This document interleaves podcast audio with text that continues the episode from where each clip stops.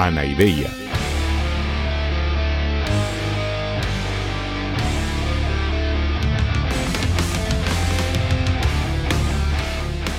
Podcast cínico de divulgación filosófica.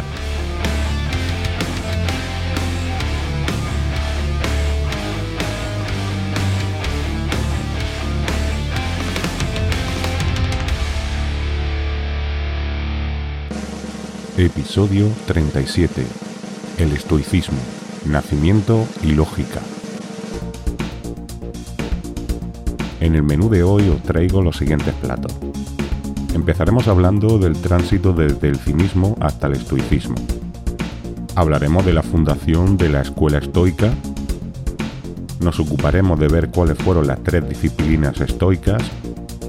También hablaremos de la evolución histórica del estoicismo, y finalmente nos ocuparemos de desarrollar mínimamente la lógica estoica. Así que, como decía ya que el destripador, vayamos por partes.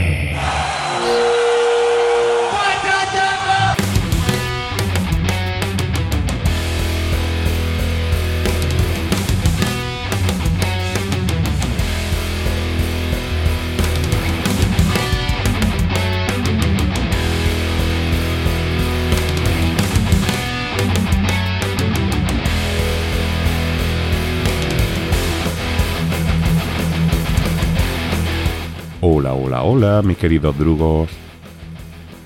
Pues bueno, abordamos por fin la escuela helenística más importante de la historia, o al menos la más importante en cuanto a repercusión histórica. Como vamos a ver, el estoicismo nació en la Atenas del siglo III a.C., pero tuvo una vida mucho más larga e incluso más potente hacia el final de la República de Roma y también los primeros siglos del Imperio. Por cierto que hay que tener en cuenta que la otra gran escuela helenística, el epicureísmo, también nació a la vez en estos años en Atenas y también tuvo un desarrollo parecido y una segunda vida durante la República y sobre todo el Imperio Romano. Lo que pasa es que por la organización del podcast vamos a hablar primero del estoicismo, porque es una consecuencia, una continuación natural del cinismo, y después retrocederemos otra vez y hablaremos del epicureísmo, pero tener en cuenta que ambas escuelas se desarrollaron a la vez y que de hecho Zenón y Epicuro eran rivales intelectuales en la Atenas del siglo III, y que durante la vida de ambas tuvieron siempre una relación de amor-odio, pero que en cualquier caso no se puede entender una sin la otra porque fueron siempre de la mano.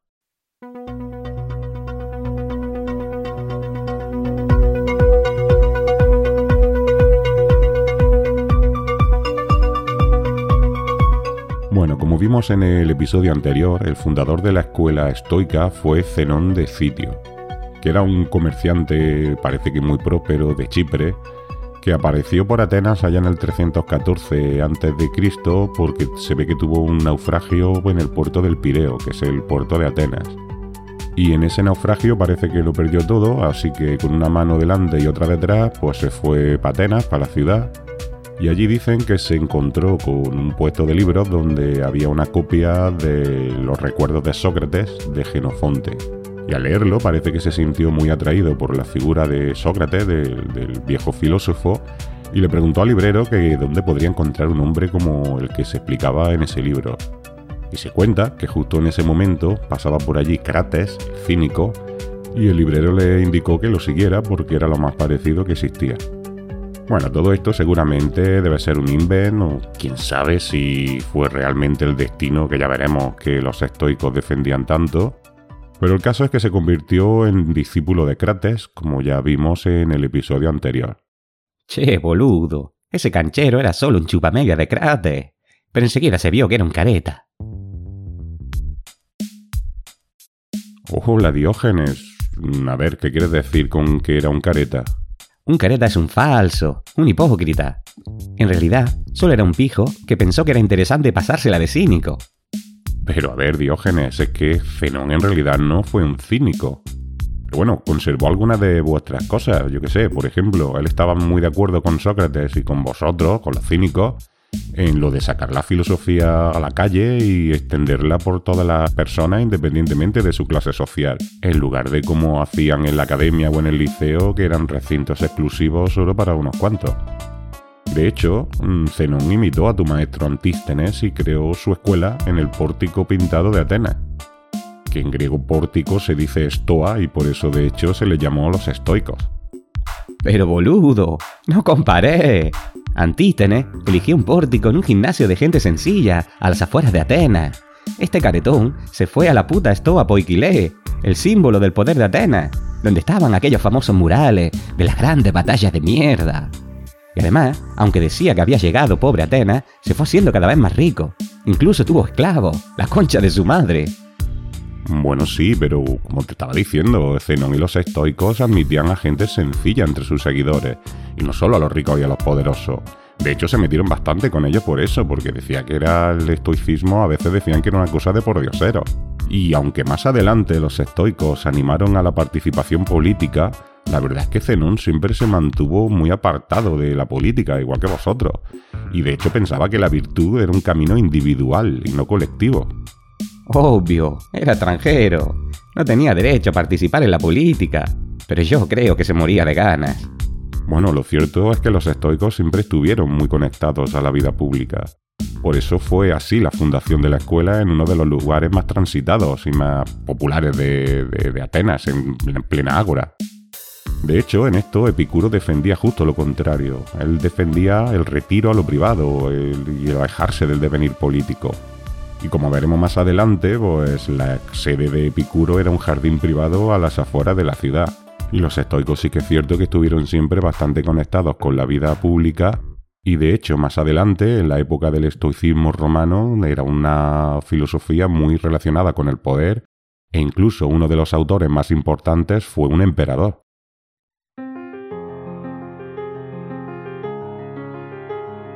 Sí, ese careta de Zenón siempre quiso ser aceptado por todo el mundo. Estaba lleno de miedos y de complejos, y siempre quería quedar bien. A ver, Diógenes, tampoco yo creo que está siendo injusto con Zenón y con el estoicismo. Estos no eran cínicos y aunque tenían algunas de las doctrinas prácticas igual que vosotros, como por ejemplo pues todo el rollo de la concepción de la felicidad como búsqueda activa de la virtud, o por ejemplo la exhortación a la vuelta a la naturaleza, pero no estaban de acuerdo con vuestra anaideia, con esa desvergüenza y esa provocación continua en la que los cínicos basasteis vuestra vida pública. Ellos dejaron atrás ese tipo de vida escandalosa y provocadora y también suavizaron la otra gran virtud cínica, la parresía, la franqueza al hablar. Yo creo que podríamos decir que Zenón le quitó fiereza al discurso y de esa manera pudo llegar a mucha más gente, que también está bien. Pero ese careta no solo se rajó con la naideia, sino que volvió a toda esa poronga de los intelectuales pijos, los tratados, los estudios, todo ese quilombo al que se dedican los filósofos chambones que no se atreven a filosofar de verdad. A ver, Diógenes, yo creo que te está pasando mucho. A ver, yo creo que es más sencillo. En el episodio 35 me dijiste que tu maestro Antístenes te llevó bajo la Acrópolis y te dijo que se podía llegar arriba por dos caminos. Uno corto pero muy duro y escarpado y otro más largo y con una pendiente más suave. Sí, vive. Y yo tomé el directo, claro. Sí, y eso está muy bien y además te pega mucho, a ti y a los demás cínicos. Pero a ver, Zenón decidió tomar el otro camino y yo creo que también hay que respetar su decisión. Él pretendía tener una base teórica potente que fundamentara esas doctrinas éticas y que le permitiera justificárselas a cualquiera. Él simplemente parece que como que no quiso seguir tirándole a la cara la manera de vivir a la gente, como hacíais tú y como hacía y Crates, que se dedicaban a consumar su canigamia en público. Él parece que decidió dejar esos actos aparte y en lugar de escandalizar, enseñar la virtud de otra manera, enseñar su virtud sin necesidad de estar provocando ni escandalizando a nadie. Pero en el fondo yo creo que se puede entender que simplemente siguió la otra vía que te sugirió a ti mismo Antístenes, la vía del estudio detallado y de la preparación intelectual y exhaustiva. Y yo creo que tú no deberías despreciar ese tipo de vida. Tú mismo podrías haber escogido ese otro camino. No sé, gallego. Quizá tenés razón. Pero a mí el tipo me rompe fuerte las bolas. No puedo dejar de verlo como un traidor a nuestra causa. Pero mira, ya tuve suficiente de este pibe. Aquí te quedas, gallego. Sayonara, baby.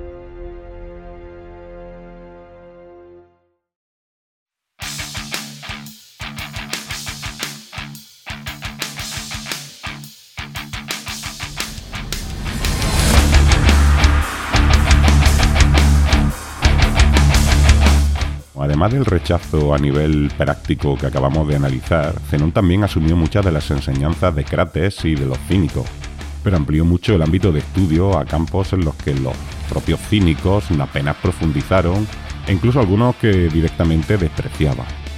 El caso es que Zenón tuvo también otras influencias que seguramente lo condicionaron en este sentido.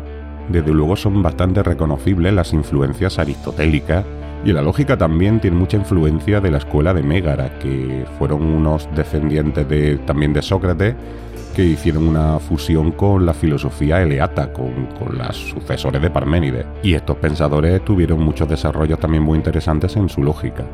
Y también es bastante clara la influencia que tuvo por el hecho de ser también discípulo de Genócrates y posiblemente de Polemón, que estos son el tercer y cuarto directores de la Academia Platónica, es decir, los herederos de Platón después de Espeusipo.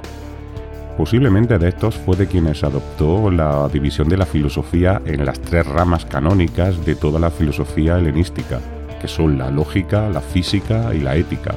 En esto, por ejemplo, también el epicureísmo adoptó la misma división. Y aunque la reflexión ética ocupó siempre el centro de toda la doctrina estoica, como también de la epicúrea y de casi todas las escuelas helenísticas, los estoicos cultivaron esas otras dos ramas como base teórica para fundamentar esta doctrina ética. Para expresar la relación y la importancia entre las tres disciplinas de las que estamos hablando, los estoicos solían utilizar la imagen de un huevo. Ellos decían que la cáscara, que sirve para proteger el interior, sería la lógica, que la clara, que es lo que contiene y la estructura la yema, sería la física, y que la yema, que es el núcleo del huevo, correspondería al corazón de la filosofía, que es eso, la ética.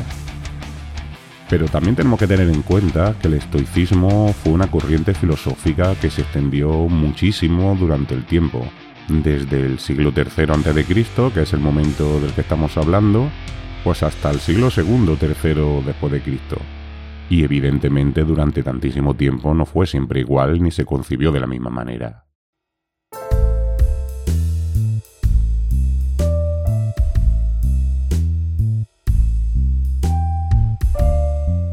Se suelen distinguir tres etapas principales en la historia del estoicismo. La primera es la conocida como estoicismo antiguo o como la estoa antigua, que es esta época de la que estamos hablando y que se corresponde con la formulación original de Zenón y también con sus dos sucesores en el mando de la escuela, que fueron Cleantes y Crisipo. Estos primeros tiempos del estoicismo, que están más próximos en el tiempo y también en el espacio a la Academia de Platón y al Liceo de Aristóteles, el estoicismo se configuró según este esquema clásico que os acabo de decir del huevo, dándole mucha importancia a la lógica y a la física, aunque siempre ya digo, sobre todo el núcleo era la yema, la ética. La segunda fase es la que se conoce como la estoa media o estoicismo ecléctico. Después de ese primer periodo más purista de formación de la doctrina, pues se abrió mucho a la influencia de otras tradiciones filosóficas, como por ejemplo ya decía antes al epicureísmo y también al neoplatonismo y al aristotelismo. Y además esta fue la época de la eclosión política de Roma y la época en la que conquistaron Grecia, y resultó que la doctrina estoica se fue convirtiendo en una especie de modelo para las élites políticas romanas. Estas vieron en el cosmopolitismo estoico, que, del que nos ocuparemos en el próximo episodio, una manera de pensar muy coherente con su acción de gobierno en esta república cada vez más grande. La figura más importante de esta época fue Panecio de Rodas, que fue un estoico que acabó fundando su propia escuela estoica en esa isla, en Rodas, y empezó a tener ya contacto con personajes muy importantes de la historia de Roma, como por ejemplo tuvo una relación muy estrecha con nada menos que Escipión Emiliano. Y además su discípulo Posidonio fue amigo personal de Pompeyo y encima maestro de Cicerón, que sin duda es uno de los intelectuales más importantes de este periodo tardorrepublicano y que sentó las bases teóricas de gran parte del pensamiento romano de época ya imperial. La tercera fase es conocida como Estoa Nueva o el estoicismo romano, bien se le suele llamar estoicismo imperial. Esta fase es la más célebre y la más espectacular seguramente, con autores tan conocidos como Séneca, ya en el siglo I después de Cristo, o por ejemplo el esclavo Epícteto y el emperador Marco Aurelio, ya en el siglo II. Esta última fase se caracteriza por el abandono progresivo del eclecticismo que ya he dicho que era propio del periodo medio y se volvió a formulaciones más próximas a las del origen ateniense, a las de la época de, de Zenón, por ejemplo. Aunque también es cierto que en esta época esa imagen clásica de las tres disciplinas filosóficas simbolizadas con la imagen del huevo se acabó por diluir y se dejó muy de lado en esta época la lógica y la física y se centraron estos estoicos de la última época en sobre todo la ética de manera clara y evidente. También hay que tener en cuenta que esta última época del estoicismo es en plena convivencia ya con el cristianismo de formación neoplatónica, que como ya vimos en el último episodio dedicado a Platón y lo estudiaremos más adelante en episodios del futuro cuando hablemos del neoplatonismo. En este episodio de hoy nos vamos a ocupar un poco de la lógica estoica, que es, ya digo, súper interesante pero tened en cuenta lo que acabamos de ver, que por un lado para Zenón esto era solo la cáscara del huevo y que su función es simplemente proteger y contener lo que hay dentro, que es la física y la ética que veremos en el próximo episodio. Y además tened en cuenta también lo que acabo de deciros, que conforme fueron avanzando los siglos, esta, esta parte, la lógica, fue perdiendo importancia, pero no por ello quiere decir que sea menos interesante y sea súper original.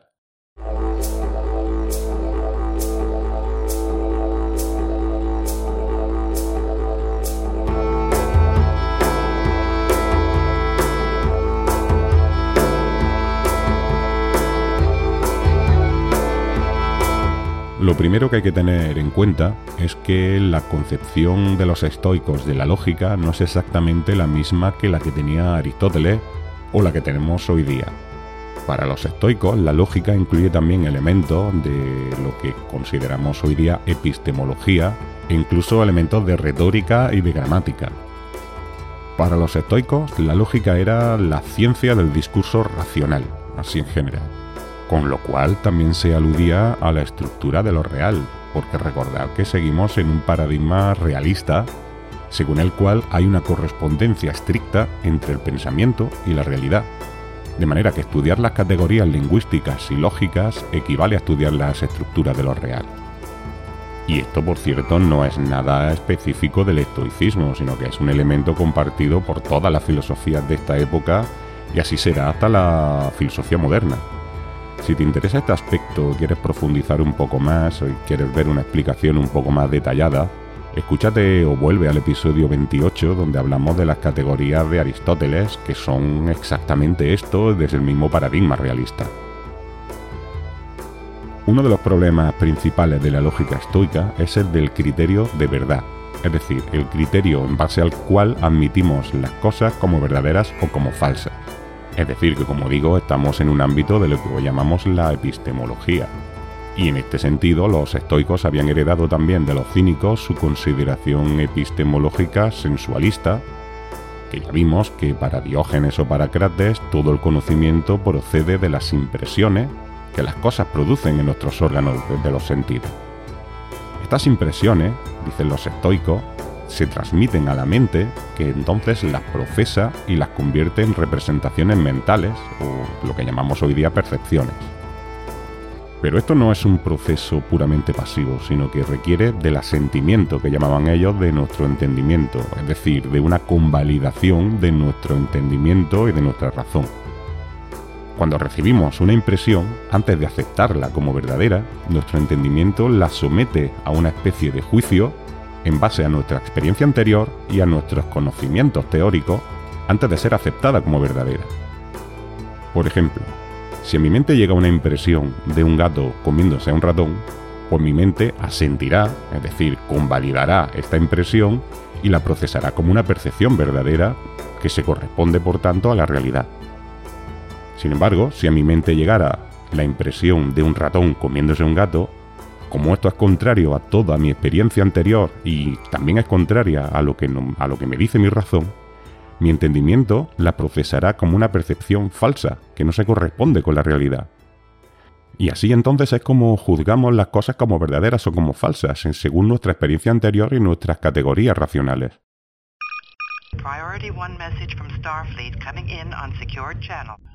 Uy, mira, ya tengo llamada de la Enterprise. Ya me extrañaba a mí que hablando de lógica no hubiera aparecido ya el señor Spock.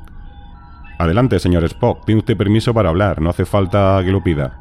Solicito permiso para hablar. Joder, Spock, si le acabo de decir que ya lo tiene, ¿para qué lo pide? Los protocolos son protocolos e implican un orden que debe ser observado. No sé por qué a los humanos les cuesta tanto seguirlos. Bueno, vale, venga. Ya tiene usted permiso. Dígame, ¿qué es lo que ha pensado? Me ha llamado mucho la atención que ese planteamiento lógico de los estoicos no tiene nada que ver con la razón. Es un enfoque puramente basado en los sentidos. Mm, bueno, sí, tiene usted razón, pero es que este enfoque sensualista de los estoicos no es para ellos incompatible con un planteamiento puramente racionalista también, incluso innatista. Los estoicos consideran que nuestra mente, por naturaleza, es decir, de manera innata, tiene ya una tendencia a formarnos ideas generales o universales. Y de nuevo, en una vía fin más al racionalismo aristotélico que al platónico, por cierto. Es decir, que consideran que estas ideas generales, a las que tendemos de por naturaleza, no existen fuera de nuestra mente, sino que son simplemente contenidos mentales, no ideas trascendentes en plan platónico. Comprendo. ¿Y el conocimiento auténtico en qué se basa? ¿En estas ideas racionales o en las percepciones sensitivas de las que habló antes? Pues en el caso de los estoicos, y esto es lo más interesante, en realidad no puede haber contradicción entre una cosa y la otra, porque para ellos la propia realidad es intrínsecamente racional. Esto lo vamos a ver mejor en el próximo episodio donde hablaremos de la física, pero recuerde usted que en griego logos significa razón y lenguaje. Ahora le puedo adelantar que para la física estoica toda la realidad está regida por un logos universal, por una racionalidad inmanente a la propia naturaleza. De manera que las ideas racionales individuales que tenemos en nuestra mente se corresponden siempre con la realidad racional universal. Es decir, es lo mismo que decía antes, estamos en un marco realista. Y esto, en la versión estoica, equivale a decir que el logos individual, nuestra racionalidad individual, es lo que nos permite conocer el logos universal, la, racionalidad del universo. De manera que estas ideas racionales universales constituyen el auténtico conocimiento verdadero, es decir, la ciencia. Fascinante. Estos sabios no solo hablaban de la lógica como pensamiento, sino también como estructura de lo real, pero sin necesidad de posturar dos realidades como hizo Platón. Pero tengo una duda. ¿Cómo hacen compatible este racionalismo logicista con el sensualismo que ha descrito antes? Según entiendo, desde Parménides, la vía de los sentidos y la de la razón venían siendo consideradas como alternativas incompatibles. Pues sí, pero sin embargo los estoicos consideran que el nexo entre una cosa y otra, entre lo que nos muestran los sentidos y lo que se deduce de nuestra propia razón, es justamente la lógica en el sentido aristotélico o en el sentido que tenemos hoy día, es decir, la lógica pura. Cuando estuvimos hablando de la lógica aristotélica allá por el episodio 29, ya vimos cómo Aristóteles desarrolló lo que hoy conocemos como silogística. Y usted, como buen experto en lógica que es, señaló las limitaciones de ese planteamiento y, como bien nos indicó, en realidad hay muchos razonamientos que no pueden ser descompuestos en silogismos. Recuerde que en ese momento le anuncié que los estoicos habían desarrollado una lógica que no se basa solo en enunciados generales como la aristotélica, sino que se basaba en proposiciones atómicas que expresaban los elementos del pensamiento racional. Es decir, que los estoicos habían propuesto una lógica de proposiciones que es en realidad mucho más afín a la lógica contemporánea y potencialmente muchísimo más potente que la estrictamente aristotélica. Aunque en realidad no se trata de una impugnación de la lógica de Aristóteles, sino de un desarrollo complementario que permite afinar mucho más. Sí, recuerdo que me sorprendió el anuncio y estoy deseando conocer más detalles. Vale, pues vamos para allá. A ver, recuerde usted que los silogismos aristotélicos eran del tipo siguiente. Primera premisa, todos los hombres son mortales. Segunda premisa, Sócrates es un hombre. Conclusión, Sócrates es mortal. Sin embargo, los estoicos trabajaron un tipo de silogismos diferentes. Por ejemplo, Primera premisa. Si me llueve, entonces me mojo. Segunda premisa.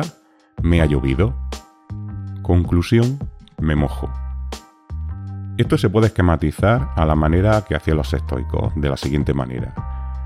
Si uno, entonces dos. Hay uno, luego entonces hay dos. Ellos lo hacían así, pero también podríamos utilizar perfectamente la nomenclatura y la anotación que se utiliza hoy día para la lógica de proposiciones contemporáneas, con lo que nos quedaría de la siguiente manera. Si P, entonces Q. Se da P, luego se dará Q. Si entráis en anaideia.es, pondré esto mismo y lo que viene ahora con la anotación de la lógica contemporánea, que quizá conozcan muchos oyentes por haber estudiado lógica, o también porque algunos de estos símbolos se utilizan también en matemáticas. Además, los estoicos desarrollaron cinco tipos de silogismos funcionales, es decir, de silogismos válidos, que se corresponden con cinco de las reglas de inferencia de la lógica proposicional contemporánea. Y son los siguientes. Lo digo en nomenclatura actual de la lógica contemporánea.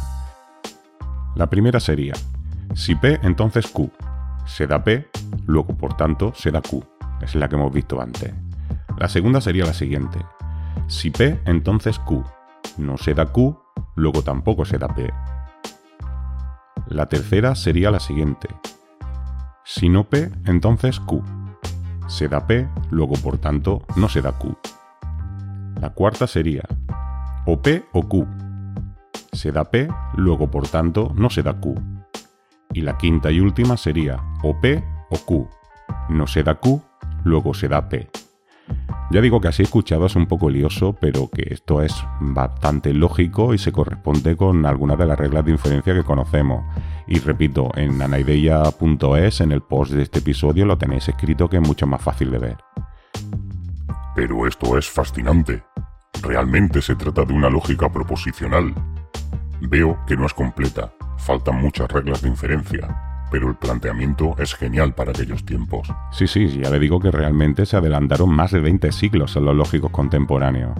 Y sí que es verdad que es una lógica incompleta, pero recuerde usted que no es un sistema, no está planteado como sistema lógico completo, sino como complementario a la silogística aristotélica.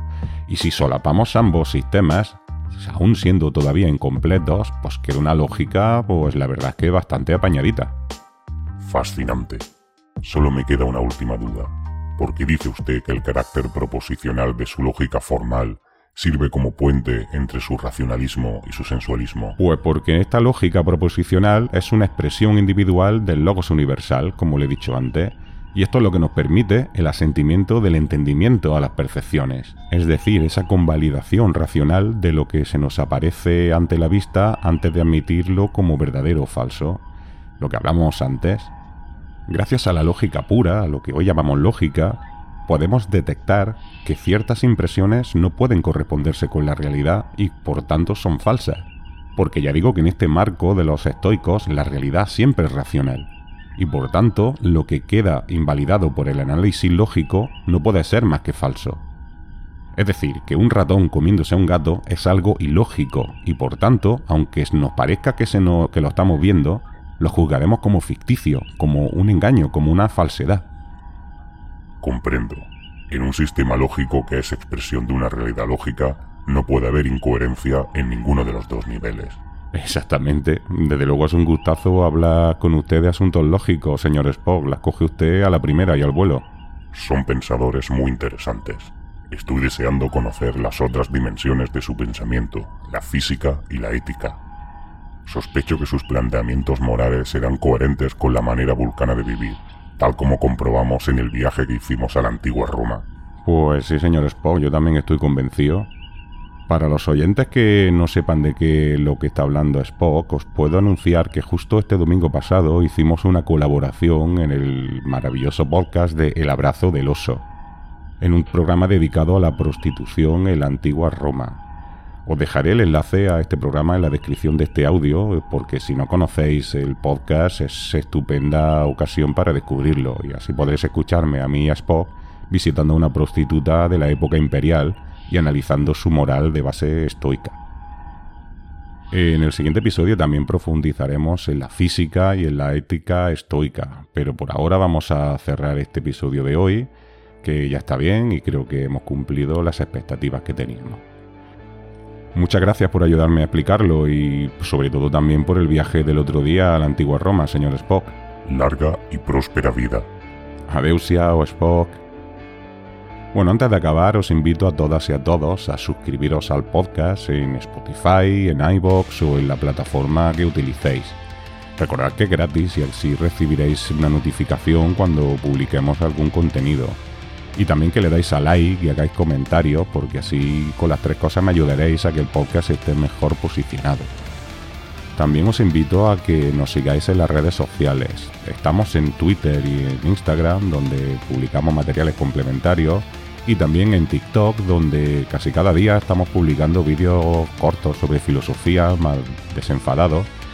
Y en las tres plataformas estamos con el mismo usuario, que es Anaideia FM. Y si consideras que el proyecto merece tu colaboración económica, también puedes invitar a una cerveza o a las que quieras a, Diógenes en la plataforma de micromecenazgo Coffee. Toda la ayuda que podáis darnos irá para mejorar el podcast, para comprar mejores materiales y para tener más recursos y llegar a más gente. Y si no, pues no pasa nada. Con nosotros, con que nos escuchéis y nos ayudéis a despertar el interés por la filosofía, pues estamos más que pagados. Y ahora sí, me despido agradeciéndoos a todas y a todos la atención y esperando que os haya resultado interesante este episodio. Así que con esto y un bizcocho, hasta el martes a las 8.